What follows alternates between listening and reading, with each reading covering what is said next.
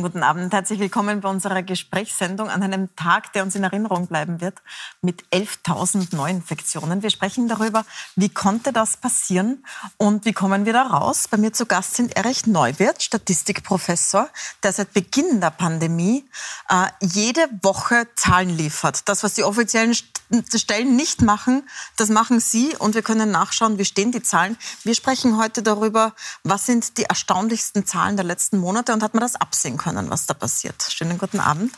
Äh, zu Gast ist Ingrid Brodnik. Sie ist ähm, Autorin eines Buches, das gerade besonders viel verkauft wird. Das heißt Einspruch. Und da geht es darum, wie man Leute in der Familie, im Freundeskreis, den Verschwörungstheorien glauben, ähm, wie man denen begegnet, im Gespräch bleibt und diese Familienbrüche, die passieren, äh, umgeht. Aber sie beobachten natürlich auch sehr genau die Szene der Impfgegner ähm, und werden uns auch erklären, was sind denn jetzt so die großen Mythen und Fake News die Leute davon abhalten, sich impfen zu gehen. Und ich begrüße Eva Djidjic.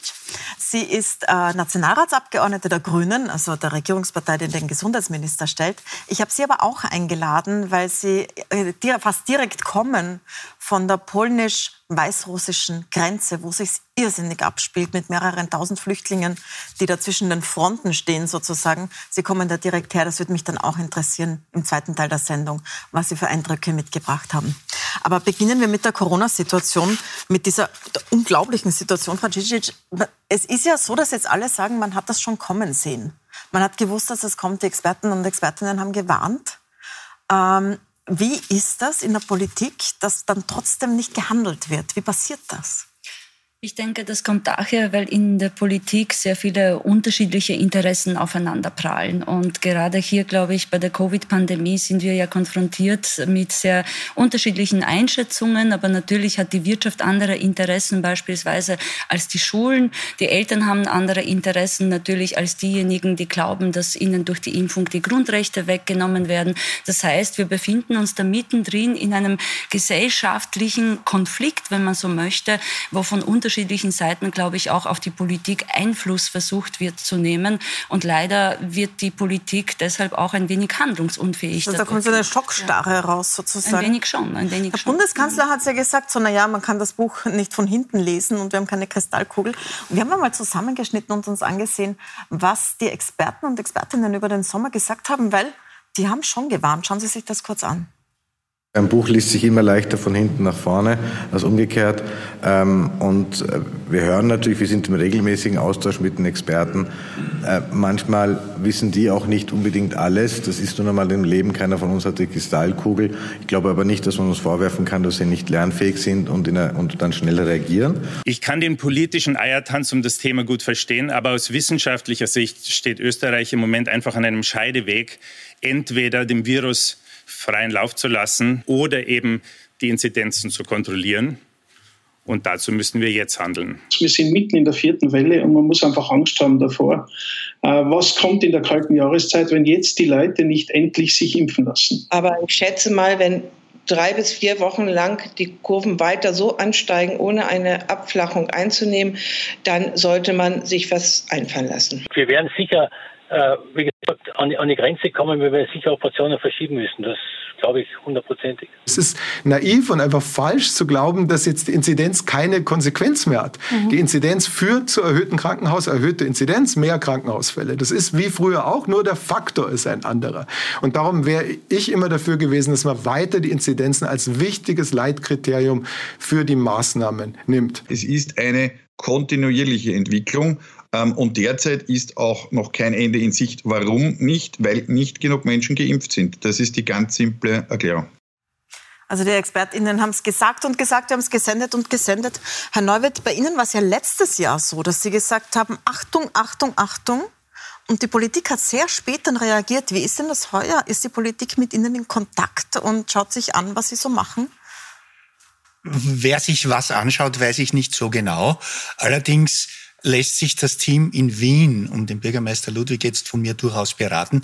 Und die lassen sich von mir auch sehr genau erklären, was da, was man aus den Daten entnehmen könnte. Also da ist es ein bisschen besser geworden. Frau Brodnik, können Sie sich erklären, warum wir das so, was, wie diese Versäumnisse zustande gekommen sind, die uns jetzt da wieder an den Rand tatsächlich des Lockdowns bringen? Naja, zum einen muss man die Frage stellen, ob wir eine Politik haben, die das offiziell sagt, was sich Leute wünschen und nicht das sagt, was Experten und Expertinnen jetzt ankündigen und man dann wieder und wieder in eine Krise reingerät, die verhinderbar wäre. Drei Dinge in meinen Augen sind auf jeden Fall falsch gelaufen. Erstens, in meinen Augen war es ein Fehler, die Kommunikation rund um 3G, wo Testen auf eine Ebene mit Impfen gestellt wurde, was ein Unsinn ist. Warum? Es ist gut, wenn jemand einen negativen PCR-Test hat, dann weiß ich, der ist jetzt wahrscheinlich nicht infiziert. Ist mir nur eine Momentanaufnahme. Aber eine getestete Person ist nicht geschützt. Wir brauchen geschützte Menschen, die auch eine niedrigere Wahrscheinlichkeit haben, das Virus zu übertragen. Testen ist nicht gleichwertig mit Impfen und das ist ein großer Fehler gewesen. Zweitens, es wurde zugeschaut, wie sich Mythen verfangen und das regt mich jetzt wirklich auf. Seit Monaten reden sich Journalistinnen und Journalisten den Mund fusselig. Achtung, es ist eine Falschmeldung, die Impfung macht nicht unfruchtbar. Viele, viele solche Mythen. Wir hatten einen Sommer, wo die Impfkampagne nahezu nicht sichtbar war das war die Zeit, wo wir uns den Buffer hätten schaffen können und der uns jetzt schützt. Diesen Buffer haben wir nicht. Vergleichen wir das mit anderen Ländern, der Buffer fehlt in Österreich und da haben, glaube ich, Medien viel geleistet. Aber es gäbe auch eine Bringschuld der Politik, die hat auf vielen Ebenen ist nicht passiert. Und das Dritte, was ich sagen möchte, da kommt noch eine Komponente dazu. Der Großteil der Parteien in Österreich ist zumindest evidenznah. Das heißt, da geht man schon auf die Daten, Faktenlage ein. Und dann haben wir eine Parlamentspartei und eine neue Partei in Oberösterreich, die jenseits der wissenschaftlichen Evidenz irgendetwas behauptet, einen kleinen, des, einen kleinen Teil des Wählerpotenzials damit abfangen möchte. Und das ist eine zusätzliche Gefahr, weil ich solche Strömungen, die in der Bevölkerung existieren, auch noch vergrößern kann.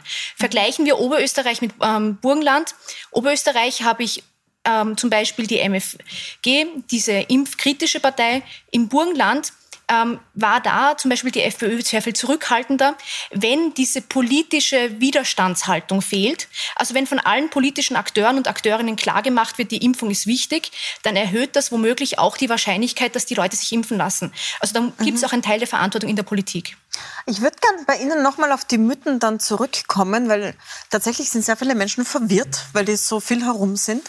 Aber äh, äh, Herr Neuwirth, wenn Sie sich die Zahlen jetzt anschauen, schauen wir mal, wo die Lage ist, bevor wir diese Analyse angehen. Was ist Ihnen heute am meisten aufgefallen, zum Beispiel in, an diesem Rekordtag mit über 11.000? Als erstes ist mir aufgefallen, dass wir heute das erste Mal eine Inzidenz gesamtösterreichisch von über 700 haben. Das ist enorm. Der Höchststand in den früheren Wellen war um die 580. Also mhm. das ist eine gewaltige Steigerung.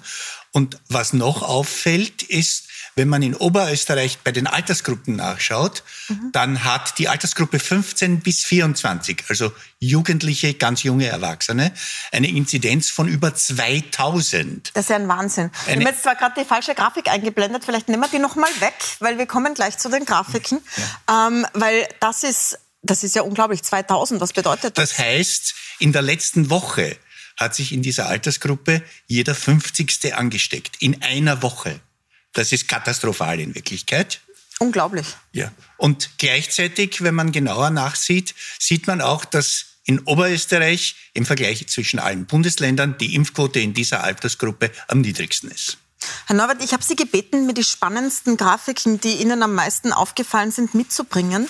Und ich würde sagen, gehen wir die mal durch. Blenden wir noch mal die erste ein. Da geht es um die Inzidenz insgesamt. Und Sie haben uns das so aufbereitet, dass äh, die Grafik startet am Tag des ersten Schultags. Und zwar die blaue Kurve ist 2021 und die rote ist 2020. Was sieht man da insgesamt in Österreich? Na, wir sehen vor allem, dass wir die eigentlich über Gesamtösterreich hinweg äh, 2021 dauernd über den Werten von 2020 liegen. Was Außerdem, schon ein Hinweis sein hätte können, dass man aufpassen muss, oder? Ja, sehr, sehr deutlich. Mhm. Und vor allem, wir sehen auch, in letzter Zeit ist das wieder auch eine exponentielle Entwicklung. Wir haben derzeit eine Zunahme von 60 Prozent pro Woche bei der Inzidenz. Das ist auch enorm viel. Mhm. Und wir sehen aber auch, dass um die Zeit, wo wir jetzt sind, voriges Jahr bereits die Abflachung begonnen hat. Da ist aber noch keine Rede davon heuer. Dann schauen wir uns das an, getrennt nach Wien und andere Bundesländer, weil diese äh, weil das ja sehr unterschiedlich ist. Da haben Sie uns auch die Grafiken gebracht. Ohne Wien schießt es nach oben wesentlich mehr als in Wien. Und das widerlegt noch einen anderen Mythos. Es gibt ja den Mythos, wir haben nur so hohe Inzidenzen, weil wir so viel testen. Wien testet ungleich mehr als die anderen Bundesländer, mehr als 20 Mal so viel als zum Beispiel Vorarlberg. Und Wien hat aber die niedrigste Inzidenz. Also kann nicht das Testen die Ursache der hohen Inzidenzen sein. So, jetzt sagen viele, das heißt ja, dass die Impfung gar nicht wirkt. Das ist etwas, was jetzt viele sagen, so jetzt haben wir die Impfung und es schaut noch schlimmer aus. Sie haben uns auch mitgebracht, die Grafik der Intensivfälle und da sieht man, dass die Impfung doch wirkt, oder? Das ist wieder aufgesplittet ohne Wien und Wien und geht wieder los am ersten Schultag. Die rote Linie ist 2020, die blaue Linie ist heuer. Ja, und da sieht man sehr wohl, Oh, ich sehe das schlecht. ja, dann die blaue Linie ist einfach ja, wesentlich flacher als die blaue die Linie ist flacher und wir sehen auch, in Wien haben wir überhaupt sehr wenig Anstieg. Also ist einmal kurz raufgegangen, aber dann ist mhm. es sogar wieder runtergegangen, während in den anderen Bundesländern halt jetzt seit einiger Zeit gleichmäßig steigt, wenn auch nicht ganz so schlimm wie voriges Jahr. Das heißt, man sieht schon einen dämpfenden Effekt der Natürlich, Impfung. Die Leute ja. werden zwar krank und stecken sich an, aber sie kommen weniger auf die Intensivstation. Und Sie haben uns auch die Todesfälle mitgebracht, da sieht man es noch deutlicher. Also wenn man sich die Todesfälle ansieht, schauen Sie sich da an. Die blaue Linie ist die heurige, die rote ist letztes Jahr, die ist in die Höhe geschossen schon zu diesem Zeitpunkt letztes Jahr. Heuer ist es relativ flach, oder? Wenn man überhaupt von erfreulich reden kann, mhm. dann ist diese Kurve die erfreulichste, die ich mitbringen durfte. Wobei es eben da passiert in Wien gerade ein bisschen was. Also auch da sollte man sehr genau beobachten. Und das ist ein Hinweis, dass man auch in den Spitälern aufpassen muss, denn mhm. bevor die Leute sterben, sind sie ja in der Regel im Spital. Und dass man nachimpfen muss, weil da geht es ja oft um Leute, die schon sehr früh die Impfung bekommen haben und wo die jetzt nachlässt. Das oder? scheint derzeit eines der Probleme zu sein, dass gerade die Risikofälle, die älteren Leute, ja schon sehr früh geimpft wurden und da sollte man jetzt wirklich so möglichst schnell nachimpfen. Dann schauen wir uns zum Schluss, Herr Neuwirth, die Altersgruppen an. Also beginnen wir mal mit der Altersgruppe der 5- bis 14-Jährigen. Da sind wenige geimpft, weil es geht erst ab 12. Da schießt es ordentlich in die Höhe und zwar vor allem in den Bundesländern ohne Wien. Das ist so ein richtiger Schuss nach oben. Das ist gar nicht vergleichbar mit 2020. Da sieht man, das ist doch ansteckender jetzt, oder? Ja, Natürlich ist es ansteckender und das ist ja auch die Gruppe, wo es noch keine Impfung gibt offiziell. Und was auch bemerkenswert ist, ist, dass die Kurve nach Schulbeginn in Wien sogar wieder runtergeht. Das heißt, Wien hat da offensichtlich zumindest eine Zeit lang eine sehr gute Strategie gehabt, potenzielle Infektionsherde schnell rauszunehmen, damit es nicht zur Weiterverbreitung kommt. Das ist quasi die Teststrategie in den Wiener Schulen, ja. meinen Sie. Dann schauen wir uns an die 15- bis 24-Jährigen. Die sind gerade extrem betroffen. Sie haben gesagt, in Oberösterreich eine Inzidenz von 2000. Aber wenn man sich da insgesamt anschaut, das geht auf 1200 rauf jetzt gerade, wenn man äh, Wien nicht dazu nimmt. Das ist ja unfassbar eigentlich, oder? Und auch hier sieht man ganz genau wieder, voriges Jahr um die Zeit, da hatten wir aber auch schon den Light Lockdown zumindest, mhm. konnten wir die Kurve umdrehen. Diesmal ist keine Rede davon. Die Kurve steigt und steigt und steigt. Weil wir haben ja noch keinen Lockdown und äh, 2G, wenn wir sehen, wie es wirkt, das sieht man mhm. da in, noch nicht in den Zahlen. Und schließlich bei der Altersgruppe über 65, die haben wir uns auch noch rausgeholt. Mhm. Da schaut es recht gleich aus wie letztes Jahr. Welchen Schluss ziehen Sie daraus? Dass es Zeit wird, nachzuimpfen. Mhm. Es scheint, da halten sich zwei Effekte scheinbar gerade die Waage, nämlich geimpft und äh, aber auch höchst höher ansteckend. Und da sollten wir sofort dafür sorgen, dass da möglichst alle nachgeimpft werden. Wobei im Unterschied zu allen anderen Altersgruppen ist es nicht höher als letztes Jahr. Das muss man auch dazu Nein. sagen, das wird wohl die Impfung sein. Das war ja die Gruppe, die am frühesten und am stärksten durchgeimpft wurde. Herzlichen Dank für die Zahlen. Danke für den kurzen Einblick, Frau Brodnik. Also die Impfrate ist ein entscheidender Faktor offenbar. Aber ähm, viele sagen jetzt, äh, an diesen Zahlen sieht man doch, dass die Impfung nicht wirkt. Das ist etwas, das sich auch stark unter, der, unter den Skeptischen verbreitet jetzt, oder? Genau. Ähm was wir derzeit sehen, sind zum Beispiel oft weniger Verschwörungsmythen, die gibt es natürlich immer auch, sondern eigentlich Missverständnisse und Halbwahrheiten, die die Wirksamkeit und die Effizienz der Impfung in ein falsches Licht drücken. Zum Beispiel ist einer der häufigen Sätze, aber wenn du dich impfst, kannst du dich auch anstecken. Stimmt aber, die Wahrscheinlichkeit ist niedriger, gerade in den ersten Monaten nach der Impfung. Darum ist die dritte Impfung so wichtig, weil man das auch nochmal erhöht. Es ist aber so, bei vielen Impfungen ist das zentrale Anliegen oder das, was wichtig ist, nicht rein die, ob ich mich anstecken kann, sondern wenn ich angesteckt bin, ob ich dann schwer erkranke, ob ich geschützt bin vor einem schweren Verlauf. Wenn man sich zurückerinnert, war das auch immer das Versprechen der Impfung. Das hat man vielleicht ein bisschen vergessen. die haben eigentlich nie versprochen, dass man sich nicht ansteckt, sondern dass man nicht im Krankenhaus landet. Genau, oder? es ist auch so, es wird oft falsch verstanden, wenn gesagt wird, die Wirksamkeit der Impfung, was Experten und Expertinnen meinen damit ist, dass ich vor einem schweren Verlauf stark geschützt bin. Und das erfüllt die Impfung. Das heißt, es werden falsche Erwartungshaltungen äh, quasi erhoben, die die Wissenschaft eigentlich nie eingebracht hat. Es geht nicht darum, ob ich mich anstecken kann, sondern wenn ich angesteckt bin, wie sicher bin ich. Das Zweite ist, bis heute gibt es eben manche Mythen, ähm, Achtung ist eine Falschmeldung, die Impfung könne unfruchtbar machen. Da habe ich aber speziell die Sorge, dass bei Jungen das ziemlich stark eingefahren ist. Also bei Leuten, die sagen, vielleicht jetzt, vielleicht in zwei, drei Jahren möchte ich ein Kind bekommen. Ähm, der Witz ist, solche Geschichten, die muss ich nicht einmal zu 100 Prozent glauben. Das Problem an Impfmythen ist, wenn Leute nur sagen, ich bin mir nicht ganz sicher, dann reicht das schon, dass sie sich nicht impfen lassen. Also da muss die Desinformation nicht einmal zu 100 Prozent wirken, es muss nur Zweifel sehen. Und aber war dann nicht auch ein totales Versäumnis in der Aufklärung? Weil tatsächlich gibt es ja viele Zyklusverschiebungen bei Frauen. Und jetzt äh, äh, viele, viele Frauen, zumindest so in meiner Umgebung, und man weiß das ja nur anekdotisch jetzt, haben Zyklusverschiebungen. Ähm, kein Arzt in diesen Impfzentren hat das angekündigt und hat gesagt, das könnte eine Nebenwirkung sein. Das kommt man nur drauf, wenn man googelt. Natürlich verunsichert das dann, wenn das nicht offen kommuniziert wird, oder? Genau, es gab eigentlich zwei Probleme. Das erste war, dass diese Unfruchtbarkeitsgerüchte die Runde machten. Und dann gibt es junge Frauen, die haben die Impfung und merken, meine Regel verschiebt sich. Das an sich ist ja nicht so spektakulär, aber man hört von einer Freundin ja bei mir auch. Und da fangen die Leute dann an, skeptisch zu werden oder vorsichtig zu werden. Und da gibt es wissenschaftliche Erklärung, nur ganz kurz. Eine Impfung ist natürlich durchaus ein besonderes Event für den, für den Körper. Das heißt, es kann gewissermaßen Stress auslösen. Das ist nichts Ungewöhnliches, aber dann kann sich die ja, Das ist sogar der Sinn der Impfung, weil das soll ja Stress auslösen, damit das Immunsystem anspricht. Genau. Und da ist ja. es einfach wichtig, dass das Ärzte, Ärztinnen ansprechen, sagen, Achtung, das muss jetzt überhaupt nichts heißen. Tun Sie es ruhig für sich beobachten. Aber Sie erleben das als Frau öfters, dass sich die Regel verschiebt. Man muss nicht Angst haben. Aber wenn ich diese Mischung habe, nicht drüber reden, und dann erleben das Leute, dann können Gerüchte hochkochen. Mhm. Und das Zweite war, ich finde es ehrlich gesagt ärgerlich, ähm, wir hatten im Juni, Juli einige solche Mythen. Und die sind wenig angesprochen worden. Wir hatten erst im Herbst dann richtige Kampagnen, wo das aufgegriffen wurde. Da sind Monate verschwendet worden. Und die Gefahr ist, wenn ich zuwarte, bis sich was mal verfestigt hat, dann ist es zu spät. Also man hat diesen Zeitpunkt versäumt. Und vielleicht noch eine letzte Sache ich glaube, in dieser Corona-Debatte ist die Frauenebene zu wenig eingeblendet worden. Nämlich, was sind denn Dinge, die speziell Frauen betreffen? Auch zum Beispiel, wie betrifft das Ganze Schwangere? Es tut mir leid, aber dass wir jetzt im Herbst oder Winter anfangen, darüber zu reden, ist halt wirklich zu spät die Frauenebene. Nicht untypisch für Medizin, aber hier besonders schädlich.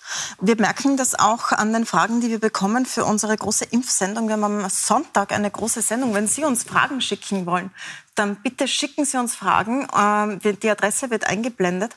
Und wir sehen da, dass wahnsinnig viele Fragen offen sind. Sehr, sehr viele betreffen das. Aber viele haben Fragen offen, die total legitim sind. Die Leute sind verunsichert. Und da frage ich mich, ich bin da den ganzen Tag gesessen und habe die durchgelesen und denke mir, das gibt's doch nicht, dass diese Leute, die uns schicken müssen und auf die Sendung am Sonntag warten, dass es nicht eine Hotline gibt, wo man anrufen kann zum Beispiel, die alles das aufklärt und Leuten sagt, mit dem Problem das. Warum ist das nicht passiert, Frau Cicic? Warum ja. ist so dieses, dieses, hm, für Geimpfte ist es vorbei und die anderen sind selber schuld? Mhm. Bild aufgebaut worden, also, anstatt wirklich darauf einzugehen, welche legitimen Sorgen die Leute haben. Mhm.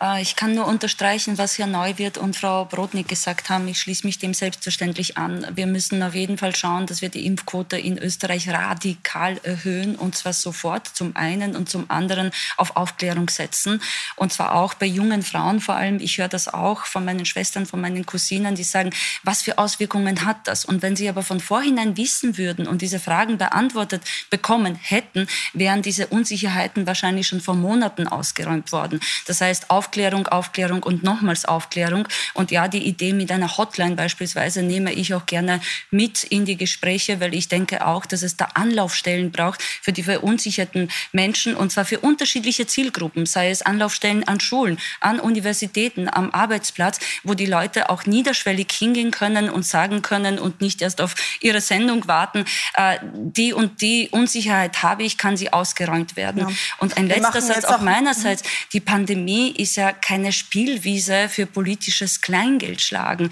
Und genau das passiert nicht nur in den parlamentarischen Debatten, sondern auch außerhalb. Wir hören nicht auf die Wissenschaft, wir hören nicht auf die Experten und Expertinnen. Und spätestens jetzt sollten wir aufwachen und das tun. Deswegen wird diese Sendung am Sonntag auf Pulsier tatsächlich auch ohne Politik stattfinden, sondern nur mit ExpertInnen, die Fragen beantworten, weil da wahrscheinlich ein bisschen zu viel Parteipolitik drinnen war. Wir reden da gleich weiter drüber. Ähm, auch darüber, wie es an der Grenze zwischen Weißrussland und Polen aussieht. Und mich interessiert noch, ob Herr Anschober äh, den Herrn Neuwirth angerufen hat in, im letzten Jahr und äh, sich erkundigt hat oder noch mal darüber gesprochen hat, was da letztes Jahr passiert ist und was daraus gelernt hat. Wir sind gleich wieder da.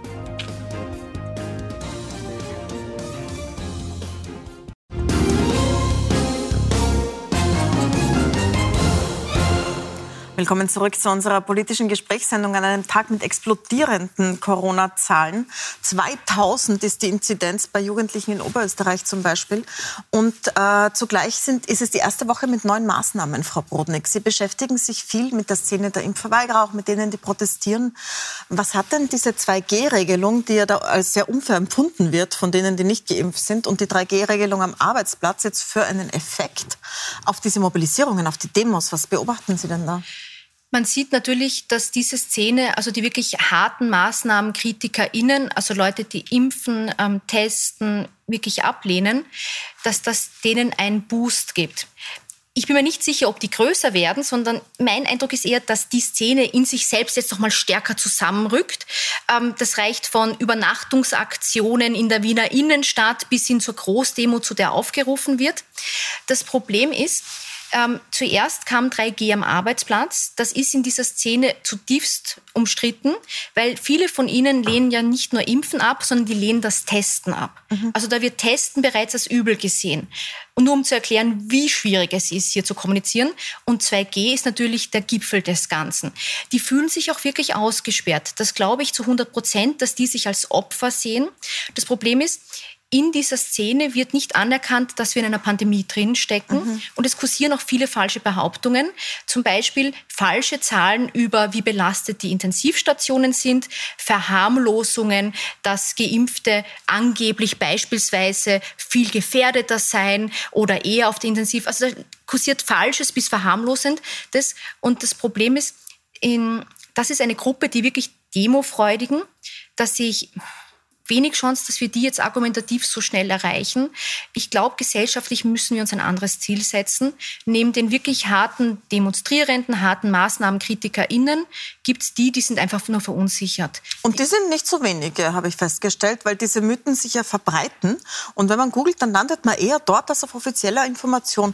Herr Neuwirth, wenn man über diese Zahlen redet, Sie, letztes Jahr, ich kann mich erinnern, dass Sie angerannt sind mit Ihren Zahlen. Also die waren überall, aber die Politik hat spät ähm, darauf gehört. Hat sich Minister Anschober der damals sich dann doch an Sie gewendet hat, spät. Haben Sie mit dem jetzt nachher gesprochen, was er rückblickend zu diesem versäumten Sommer sagt? Er hat sich jetzt einmal bei mir gemeldet Aha. und mich um eine Einschätzung gebeten. Äh, ich bin derzeit ziemlich ausgelastet, weil es gerade bei den Daten wieder Umorganisationen gibt. Aber er zeigt Interesse dran. Ja. Und wie ist es mit dem jetzigen Minister Mückstein? Sind Sie der mit Minister dem Mückstein hat sich überhaupt noch nicht bei mir gemeldet und auch niemand aus seinem Team, was mich etwas verwundert. Das verwundert mich jetzt auch. Wir werden ihn nächste Woche fragen, weil da ist er genau hier zu Gast. Da frage ich ihn das. Äh, Frau Cici, ich möchte mit Ihnen noch ein Thema besprechen, das sehr, sehr aktuell ist. Und Sie kommen gerade von dort. An der Grenze zwischen Polen, also EU-Außengrenze, und Weißrussland sind mehrere tausend Flüchtlinge im Niemandsland in einem Wald gefangen, die von Diktator Lukaschenko quasi so als ähm, Erpressungsmittel eingesetzt werden gegen die EU und Polen lässt sie nicht rein. Jetzt waren Sie da dort, kommen gerade von dort zurück. Wir blenden ein paar Bilder ein, damit man sich vorstellen kann, wie das aussieht. Wie geht es denn den Leuten dort? Furchtbar. Sie sind verzweifelt, zermürbt, sie werden entmenschlicht und äh, die Covid-Situation ist im Übrigen in Polen eine desaströse und äh, der PiS-Partei kommt das ja nur gelegen, dass jetzt der Fokus an die Grenze gerichtet ist und man hier wirklich mit einer Kriegsrhetorik, mit einer martialischen Sprache, mit Militarisierung äh, versucht, auch die eigene Nation gegen den Außenfeind zu mobilisieren, anstatt eben sozusagen sich auch um die Situation im Land zu kümmern.